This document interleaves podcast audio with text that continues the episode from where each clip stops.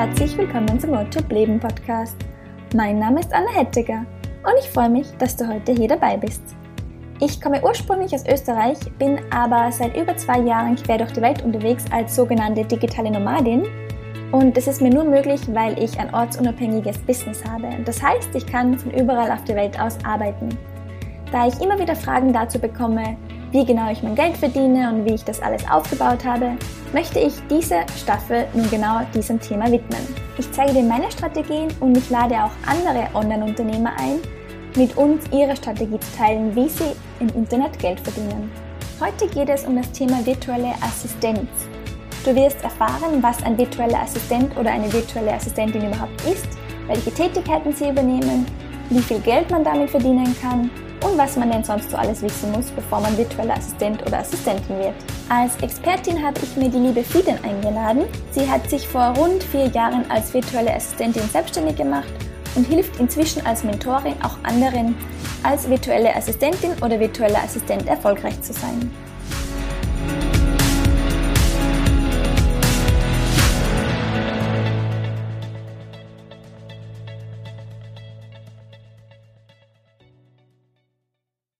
Hallo liebe Fidan, schön, dass du da bist. Hallo liebe Anna, vielen Dank für die Einladung in deinen Podcast. Ich würde jetzt gern gleich mitten rein ins Thema gehen. Und zwar habe ich jetzt im Intro schon ungefähr zehnmal das Wort virtuelle Assistentin erwähnt. Aber für alle, die jetzt zuhören und gar nicht wissen, was das eigentlich ist, magst du mir mal erzählen, was bitteschön ist eine virtuelle Assistentin oder ein virtueller Assistent? Ja, sehr gerne. Also der Begriff virtuelle Assistentin der ist ja bei uns in Deutschland oder im deutschsprachigen Raum noch relativ neu, ähm, beschreibt eigentlich im Grunde genommen eine Freelancer-Tätigkeit und virtuelle Assistentinnen und virtuelle Assistenten üben unterschiedliche Aufgaben für ihre Auftraggeber aus. Das fängt bei ganz einfachen Tätigkeiten wie Recherche oder Datenpflege oder Kundenservice an, kann sich dann aber auf ganz spezielle Tätigkeiten ausweiten. Ähm, wo man dann schon fast ein ja, spezialisierter Freelancer ist und gar keine virtuelle Assistentin mehr. Aber im Großen und Ganzen ist es einfach eine Freelancer-Tätigkeit. Das heißt, virtuelle Assistenten sind selbstständige Dienstleister, finden ihre Kunden, erledigen Aufgaben für sie, stellen Rechnungen aus, entweder projektbezogen, Pauschalpreise oder eben nach Stundenabrechnung. Und ähm, ja, das ist, das ist die Basisbeschreibung ähm, einer virtuellen Assistenz. Und das Schöne daran ist, es ist ja virtuell, das heißt, es ist alles online und das kann man theoretisch von überall aus machen, oder? Ganz genau. Also die virtuelle Assistentin und der Auftraggeber, die sitzen nicht gemeinsam in einem Büro. Das heißt, sie können von unterschiedlichen Orten ähm, gemeinsam, also zusammenarbeiten. Die virtuelle Assistenz kann dabei wirklich überall auf der Welt sein. Ähm, alles, was sie braucht, ist ein Laptop und eine gute Internetverbindung und dann kann es eigentlich schon losgehen. Das klingt jetzt fast ein bisschen zu einfach oder zu schön, um wahr zu sein. Ähm, gibt es denn da Voraussetzungen, dass man das werden kann oder kann das einfach jeder machen? Ja, das Gute ist, ähm, das kann wirklich jeder machen und jede machen und es kann sogar in einigen Fällen wirklich so einfach sein, wie ich es gerade beschrieben habe. Ähm, es kommt natürlich immer auf einen selbst an, also wie engagiert ist man, wie motiviert ist man, ähm, fachliche ähm, Kompetenzen oder fachliche Voraussetzungen gibt es erstmal nicht, denn jede VA, also wir kürzen das ja ab mit VA, kann ähm, im Grunde genommen die Aufgaben anbieten, der sie gewachsen ist. Keiner stellt ein, ein, eine Voraussetzung oder ein Mindestmaß an Skills ähm, dar. Das heißt, ähm, ja, es kann tatsächlich so einfach sein, wie ich es gerade beschrieben habe. Mhm. Und wenn ich jetzt sage, okay, wenn das so einfach ist, dann werde ich das auch. Was ist denn dann mein erster Schritt? Dein erster Schritt, ähm, also da müssen wir natürlich ein bisschen unterscheiden. Es gibt physische Schritte, die man erledigen muss. Das heißt hier bei uns in Deutschland der Gang zum Gewerbeamt und das Anmelden beim Finanzamt, also dass man sich eine Steuernummer holt.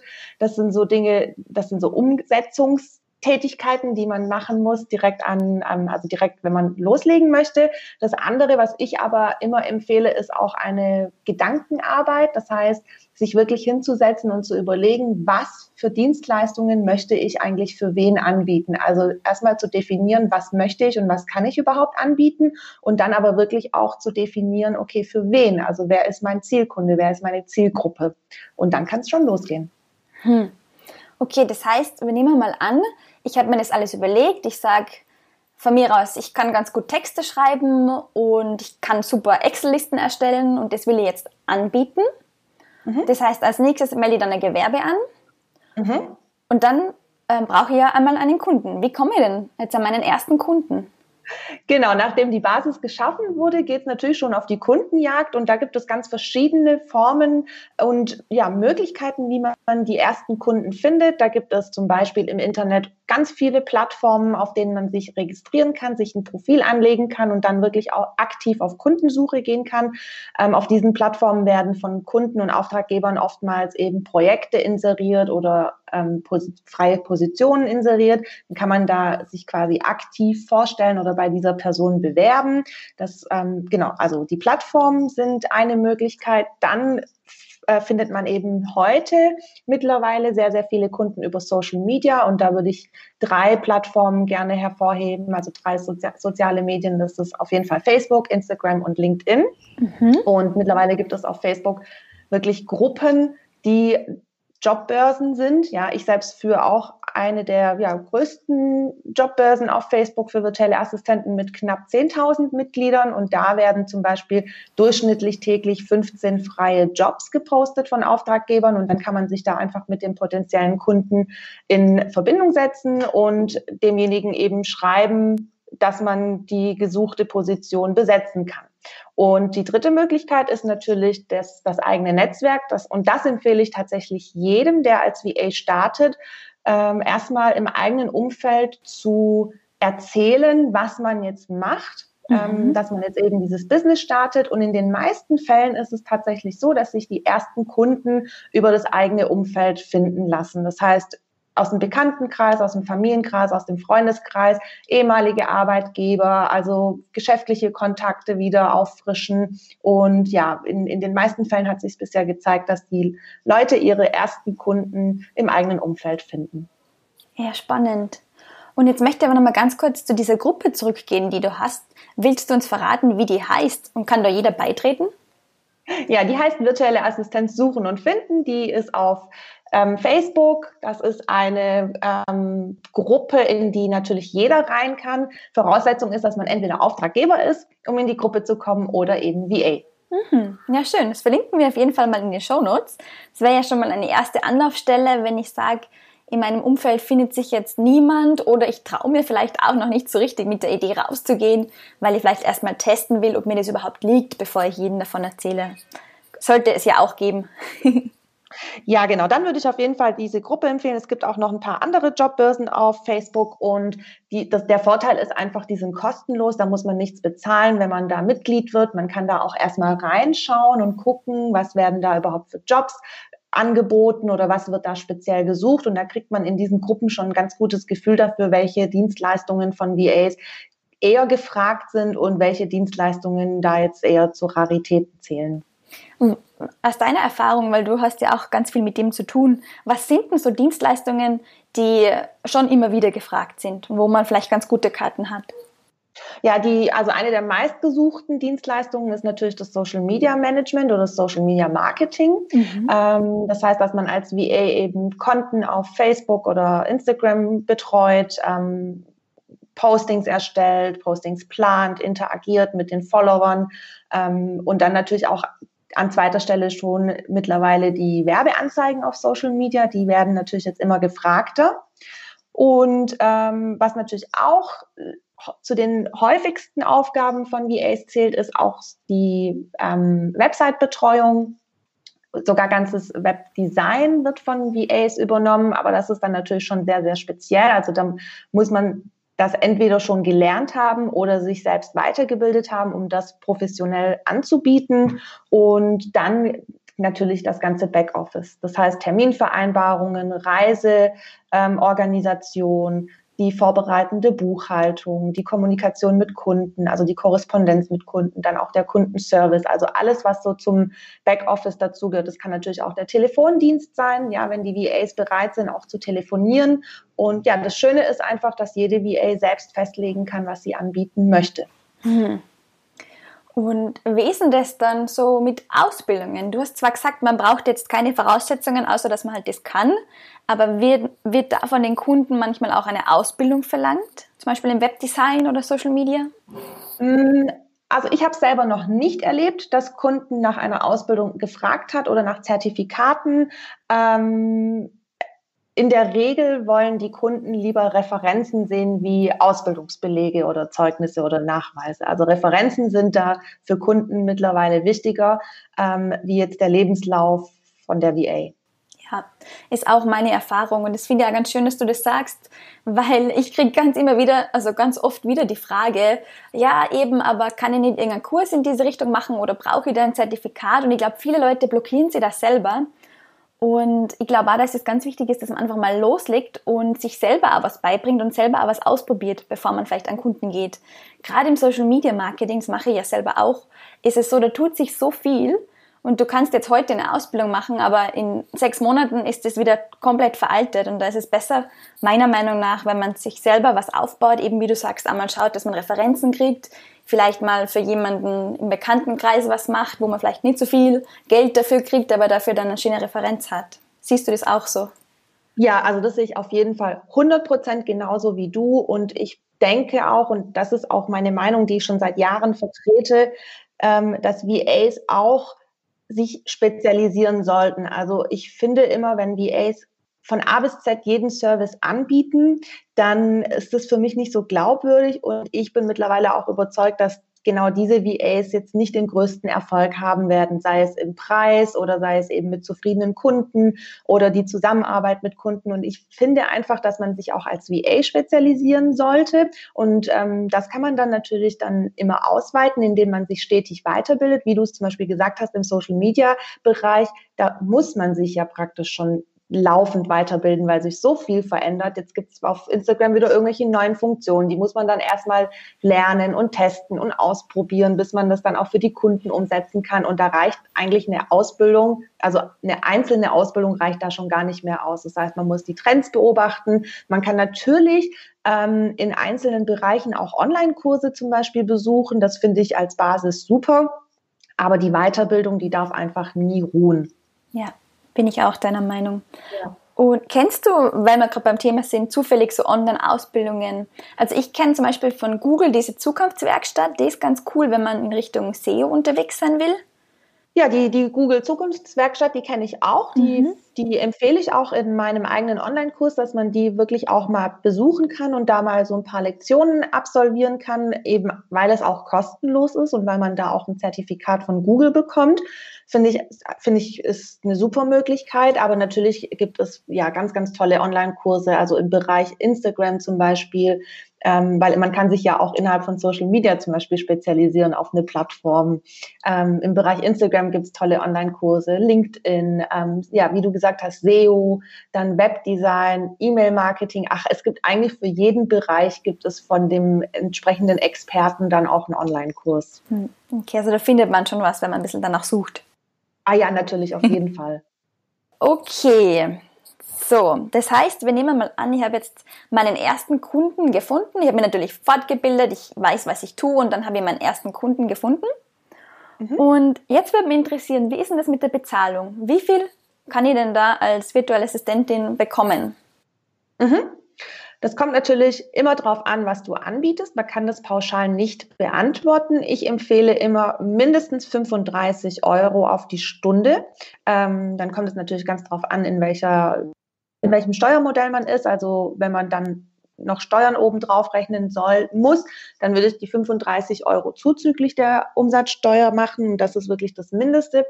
Ähm, unter 35 Euro kann man sich eigentlich ein Leben in Deutschland zumindest als Selbstständiger nicht leisten. Deswegen, das ist die absolute Untergrenze. Und bei VAs kann dieser Stundensatz sage ich mal, bis auf 75, 80 Euro hochgehen. Und dann erreichen wir aber, glaube ich, zumindest unter der Bezeichnung VA den, den Höchstsatz. Das heißt, das lege wirklich ich fest. Also ich sage dann meinem Kunden, wie viel ich pro Stunde verlange. Ja, ganz genau. Du legst es selber fest, du bist selbstständig, du legst deine eigenen Preise fest. Ähm, du verhandelst eigentlich auch nicht mit deinem Kunden, denn man muss sich das einfach so vorstellen, wenn ich mir jetzt zum Beispiel als Wohnungsinhaber einen Maler engagiere, der mir meine Wohnung streicht, dann bekomme ich ja von diesem Maler auch einen Preis vorgeschlagen oder gesagt, ja, der Maler sagt, hören Sie, das ist mein Preis für 40 Quadratmeter Wand streichen und dann kann ich als Kunde äh, beschließen, ja, stimmt, diesen Preis nehme ich an oder nein, ich suche mir jemand billigeren. Aber kaum ein Kunde würde da jetzt anfangen zu verhandeln. Und genau das rate ich auch allen VAs, da nicht an ihrem Preis verhandeln zu lassen, sondern wirklich ganz selbstbewusst zu sagen, das ist mein Preis für die und die Tätigkeit, take it or leave it. Hm. Ich glaube, dass da ganz, ganz viele gerade am Anfang Probleme haben damit. Und ich denke jetzt auch an meine Anfangszeit zurück. Da sind mir 35 Euro pro Stunde schon extrem viel vorgekommen. Ja, also ich selbst habe die Erfahrung auch gemacht und ich hatte damals, als ich angefangen habe, Ende 2016, da hatte ich eigentlich keine Informationsquellen. Die deutsche VA-Community war noch ziemlich klein. Man hat sich da so an, an die ähm, amerikanischen VAs orientiert, weil da ist die Szene natürlich riesig. Tendenziell verdient man aber auch in den USA als VA etwas weniger. Und dann hatte man eben als deutsche VA so ein bisschen die Probleme, dass man da keine Anhaltspunkte hatte. Und ich persönlich habe mit 19 Euro die Stunde angefangen für einfache Recherchetätigkeiten. Mhm. Mein Glück war, dass mein erster Kunde selbst schon seit über 25 Jahren in Deutschland äh, ähm, selbstständig ist und der mir dann bei meiner ersten Rechnungsstellung gesagt hat, du mit 19 Euro kannst du aber nicht überleben in Deutschland. Du musst dringend deinen Stundensatz erhöhen. Und das war natürlich wow. für mich ähm, ja, das war so eine Wertschätzung, weil das von einem Kunden gesagt zu bekommen, da mhm. ist man dann natürlich auch, hat man dann natürlich auch ein ganz anderes Selbstbewusstsein. Und mhm. dann habe ich mich beim nächsten Kunden gesteigert auf 24, dann mhm. der dritte Kunde, da habe ich dann schon 35 verlangt. Und so habe ich mich dann mit den Jahren einfach auch im Preis gesteigert. Ja. Finde ich schön auch, dass du sagst, das mit dem Steigern, das habe ich auch genauso gemacht. Ich habe dann auch ja. einfach, wie ich gemerkt habe, ich habe auch angefangen mit 18 Euro, also noch niedriger als du.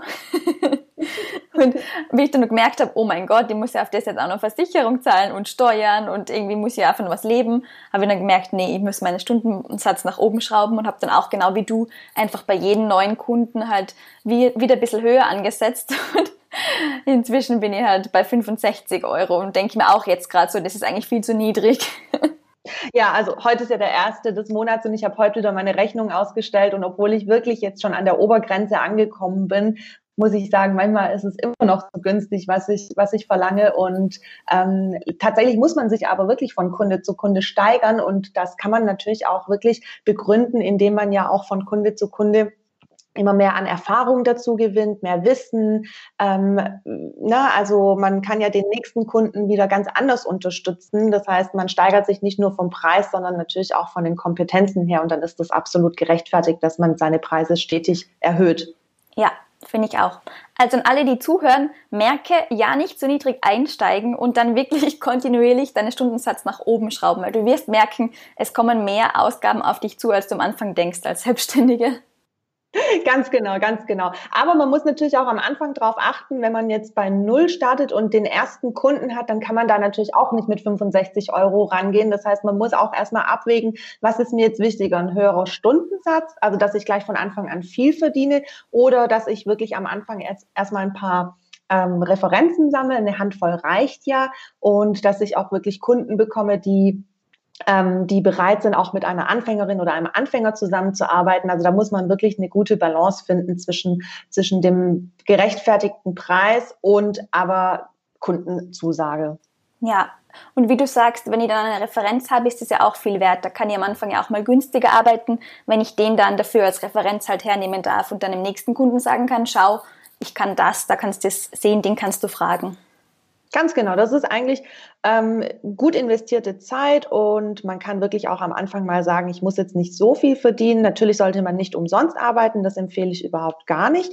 Aber ähm, dass man am Anfang sagt, ich bin jetzt mal bereit für den ersten Kunden für weniger zu arbeiten und dafür bekomme ich ein tolles Kundenfeedback, eine Referenz und das ist ja viel, viel nachhaltiger, wie dass ich jetzt von Anfang an irgendwie gleich für 60 Euro arbeite. Ja, voll. Ja, super Tipp auf jeden Fall. Da glaube ich, können Sie einige schon was mitnehmen, die jetzt gerade mhm. zuhören. Ähm, so, jetzt haben wir ganz, ganz viel über das gesprochen, wie man denn das wirklich wird. Und jetzt würde mir aber noch so eine Geschichte dazu erzählen, ähm, ja, wissen, wie denn das dann so kommt, wenn man sich dazu entscheidet, virtuelle Assistenz zu werden. Und du bist da ja die perfekte Expertin dafür. Willst du mal so ein bisschen erzählen, wie du gestartet hast, wann du gestartet hast und ja, was du denn so anbietest und ja, wie das Ganze sich so entwickelt hat? Alles klar. Also die Zusammenfassung meiner Über mich-Seite von meiner Website sozusagen. genau. genau. Okay, ähm, ja, ich war jahrelang als Notarfachangestellte angestellt in einer relativ großen Wirtschaftskanzlei hier in Süddeutschland. Und ähm, ich habe nie nach meinem Schulabschluss eine längere Reise unternommen. Also bei mir, ich hatte wirklich den klassischen Lebenslauf, mittlere Reife, Ausbildung, Arbeiten. Und im Jahr 2013 war ich relativ ausgebrannt. Ich hatte auch einen wirklich ähm, anstrengenden Job. Ich habe in der Woche durchschnittlich zwischen ja, 55 und 60 Stunden gearbeitet. Also es war nicht 9 to 5, sondern es war irgendwie eher 8 to 8. Und äh, ich war dann 2013 relativ ausgebrannt und habe dann mit meinem Freund zusammen beschlossen, dass wir jetzt uns mal eine Auszeit nehmen und wirklich mal auf mehrere Monate Backpacking-Tour gehen. Und ich glaube, das ist auch der klassische Anfang von vielen digitalen Nomaden, dass sie erstmal auf eine Reise gehen und gar nicht erst planen, ich möchte jetzt digitaler Nomade werden oder so. Jedenfalls sind wir 2013 auf eine achtmonatige Reise gegangen. Ein, nach diesen acht Monaten sind wir zurückgekommen nach Deutschland und wollten dann eigentlich wieder Fuß fassen. Wir wollten alle, wir wollten beide wieder arbeiten gehen. Ich hatte damals von meinem Arbeitgeber ähm, netterweise ein Sabbatical bekommen. Das heißt, mein Job war sicher, als ich zurückgekommen bin. Ich habe dann ein weiteres Jahr in meinem alten Beruf gearbeitet, habe dann gesagt, dass ich kann nicht mehr, ich möchte nicht mehr, ich hatte jetzt das schöne Leben geschnuppert, ich muss irgendwie einen Weg finden, das nochmal zu machen. Und dann haben wir 2015 beschlossen, mit einem Work-and-Travel-Visum nach Australien zu gehen, weil da hatten wir eben die Möglichkeit, lange in einem Land zu bleiben und gleichzeitig Geld zu verdienen.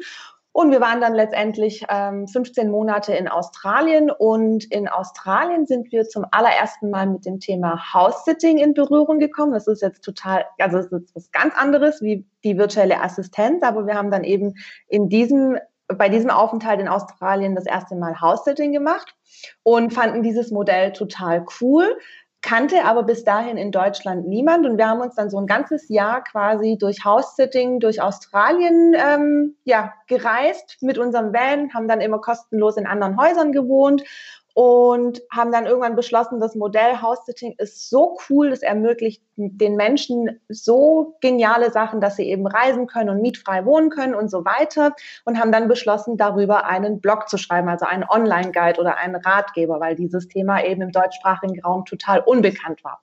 Und das war dann zum ersten Mal ähm, der Zeitpunkt, wo wir eben mit diesen ganzen online arbeiten und bloggen und ähm, Affiliate-Marketing und Geld verdienen über einen Blog und so weiter. Mit diesen Themen sind wir dann zum ersten Mal in Berührung gekommen und haben dann fleißig ähm, gebloggt und das dann auch, ja, auch verschiedene Online-Kurse dazu gemacht und uns extrem weitergebildet ähm, und wollten dann einfach mit diesem Blog online unser Geld verdienen. Und nach ein paar Monaten haben wir gemerkt, ja, es kommen zwar schon Einnahmen rein über Affiliates und über, über Werbe, ähm, Werbeanzeigen auf der Seite, aber es reicht eben nicht, dass, bei, dass zwei Personen von diesem Blog leben können. Und ähm, im Zuge eben durch diese ganze Geschichte Online-Arbeiten und so weiter sind wir dann auch auf das Thema virtuelle Assistenz gestoßen. Und dann habe ich irgendwann gesagt, ja, ich war ja eigentlich mein Leben lang Assistentin, zwar offline, aber ich habe das gemacht und jetzt habe ich mir eben auch noch viele WordPress-Skills beigebracht und Social Media Management und so weiter. Ich biete das einfach an, ja. Und dann ging das aber wirklich innerhalb von Monaten äh, wirklich rasant. Also ich habe dann Ende 2016 angefangen und nach ein paar Monaten war ich dann eigentlich schon ausgebucht. Also es ging dann wirklich ziemlich schnell und wir haben natürlich viel, viel, viel mehr Geld verdient wie mit dem Blog. Und so war mein Start als VA. Hm, ja, spannend. Und inzwischen bist du immer noch VA? Ja, ich bin immer noch VA, ähm, wobei ich selbst bezeichne mich eigentlich eher als spezialisierte Freelancerin, weil ich biete nicht mehr die klassischen VA-Tätigkeiten an. Ich bin auch nie aktiv auf Kundensuche, weil ich eigentlich ähm, konstant ausgebucht bin und ja, das, was ich für meine Kunden anbiete, ist eigentlich mittlerweile eher schon Online-Marketing. Das heißt, ich erstelle Landing-Pages, ich übernehme das komplette E-Mail-Marketing ähm, und ich berate auch meine Kunden strategisch, wenn sie zum Beispiel einen Online-Kurs launchen oder einen Mitgliederbereich oder Online-Coaching-Programme. Also ich mache eigentlich die strategische Beratung und die technische Umsetzung. Mhm. Das heißt, du hast dir dann wirklich auch spezialisiert und auch nochmal so weiterentwickelt quasi von der die alles macht, dann auch zu dem, was du vorher ja schon gemeint hast, so spitze Positionierung quasi. Ja, genau, genau. Ich habe auch mit dem klassischen Bauchladen angefangen. Ich habe gesagt, ich mache alles, was reinkommt. Klar, es ging ja darum, Geld zu verdienen, weil wir ja dieses ortsunabhängige Leben wollten, unbedingt. Das heißt, das primäre Ziel war, Geld zu verdienen. Aber irgendwann habe ich dann gemerkt, ähm, alles für jeden anzubieten, ist irgendwie blöd aus mehreren Gründen. Ich hatte dann auch immer wieder Kunden, die ähm, jetzt im Nachhinein ähm, eben nicht in mein Wunschkundenprofil reinpassen. Aber damals hatte ich natürlich so ein Wunschkundenprofil nicht. Aber heute jetzt weiß ich im Nachhinein, da waren einige Kunden dabei, die da nicht reinpassen. Und ähm, da war dann auch auf beiden Seiten eine gewisse Unzufriedenheit. Und ich habe dann relativ schnell, also ich glaube so im Jahr 2018, so nachdem ich anderthalb Jahre als Bauchladen-VA gearbeitet habe, habe ich dann angefangen, mich dann auch zu spezialisieren. Das heißt, ich habe dann Online-Kurse absolviert ähm, und habe mich dann weitergebildet in dem Bereich. Hm. Und wie lange hat es bei dir ungefähr gedauert, bis du davon leben konntest? Ja, das ging eigentlich dann schon ab dem dritten Monat, konnte ich dann schon davon leben. Also auch in Deutschland quasi von den Einnahmen her. Ja, genau, genau, weil ich hatte in Deutschland gestartet. Also wir haben den Blog ums House-Sitting schon in Australien auf die Beine gestellt, aber wir kamen dann zurück nach dieser langen Reise, ähm, weil wir natürlich auch hier dann die ganzen behördlichen Sachen klären wollten. Also mein Gewerbe ist auch in Deutschland angemeldet und ich bezahle auch meine Steuern in Deutschland und der eigentliche Start äh, der virtuellen Assistenz war auch in Deutschland. Das heißt, ähm, mit allem drum und dran, Versicherung, Steuern und so weiter, konnte ich dann schon ab dem dritten Monat davon leben. Aber ich muss auch dazu sagen, dass eben vor drei Jahren oder vor dreieinhalb Jahren natürlich die virtuellen Assistenten in Deutschland noch relativ rar waren. Das war jetzt noch nicht so eine große, in Anführungsstrichen, Konkurrenz. Und da war die Situation einfach eine ganz andere. Aber vielleicht war damals auch eher das Konzept noch nicht so bekannt, dass kann ich mir jetzt vorstellen, dass die Kunden eher noch skeptisch waren, oder? Ob denn das wirklich funktioniert mit jemandem, der irgendwo auf Bali sitzt, überspitzt gesagt. Ja, jein. Also natürlich ist es heute jetzt im Jahr 2020 und vor allen Dingen eben während der Pandemie jetzt so, dass sich das alles komplett verändert hat. Ja, viele schauen ja danach, dass sie online arbeiten können. Das Thema Homeoffice hat ja auch mittlerweile eine ganz andere Bedeutung gewonnen, wie es noch vor Corona war. Vor Corona wurde ja das Homeoffice immer gerne mal so ein bisschen von der Gesellschaft belächelt und nicht als echte Arbeit gesehen. Mhm. Ähm, mittlerweile, dadurch, dass jetzt eben durch die Bank durch viele Gesellschaftsschichten eben das Thema Homeoffice kennengelernt haben, ist dann natürlich auch die Akzeptanz eine ganz andere. Und ähm, es ist natürlich auch so, dass sich viele Selbstständige, die vor Corona eben nur offline selbstständig waren, jetzt auch umorientieren und ihr Angebot auch online zur Verfügung stellen. Das heißt, alle, die irgendwas online zu tun haben, die ganzen Freelancer, die ganzen Dienstleister, die haben natürlich durch Corona viel, viel mehr Aufträge gehabt und ähm, waren auch besser vernetzt. Und als ich damals angefangen habe, war es natürlich so, dass noch viel weniger Menschen die virtuelle Assistenz als Dienstleistung kannten, aber es waren auch viel, viel weniger VAs auf dem Markt. Das heißt, ähm, noch vor ein paar Jahren war es für eine VA meiner Meinung nach einfacher, schnell ausgebucht zu sein, wie es heute ist. Mhm. Ja, das finde ich spannend. Ich meine, es gibt natürlich keine Zahlen dazu, es ist mal klar, aber wenn du so vom Gefühl her, weil du da ja gut drinnen bist in der Szene, schätzen würdest, wie viele Prozent aller VAs, die starten, schaffen es, dass sie, sage ich mal, nach drei Monaten davon leben können und das dann auch mindestens ein Jahr durchziehen? Oh, das ist wirklich eine schwierige Frage. Ich kenne natürlich nicht alle VAs, aber ich habe in meinem, in, also in meiner bisherigen Karriere über 100 VAs begleitet, auch dasselbe aufzubauen wie ich. Und von denen würde ich jetzt mal schätzen, so circa 65, 70 Prozent. Okay. Und gibt es da was, wo du sagst, das haben die, die das geschafft haben? Gibt es da eine Eigenschaft oder irgendwas, was sie besonders gemacht haben? Ja, auf jeden Fall. Also eine ganz klare Positionierung. Mhm. Ja, das heißt, die wissen ganz genau, wer, ihr, wer ihre Zielgruppe ist. Die haben eine ganz klare ähm, Dienstleistung. Also die haben ein definiertes Dienstleistungsangebot. Die bieten nicht alles für jeden an. Ähm, und die, ähm, klar, also da spielt natürlich auch ein professioneller Auftritt, Mut zur Sichtbarkeit ähm, und natürlich auch Disziplin eine große Rolle und Durchhaltevermögen. Also ich glaube, es sind mehrere Faktoren, die zum Erfolg führen. Aber Nummer eins ist auf jeden Fall die Positionierung. Aha. Ich, vielleicht, vielleicht darf ich das noch ein bisschen erklären. Ähm, durch die Jobbörse, die ich betreibe, und ich bin jeden Tag, also täglich mehrere Stunden in dieser Jobbörse drin und lese mit. Und ähm, Positionierung bedeutet ja, äh, für alle, die das vielleicht jetzt noch nie gehört haben, weil mit diesem Begriff kommt man eigentlich zu Beginn noch nicht in Berührung, sondern erst später. Also Positionierung bedeutet ja, dass wenn ein Auftraggeber zum Beispiel in der Jobbörse postet, ich suche eine VA, die meine Podcast-Folgen transkribiert.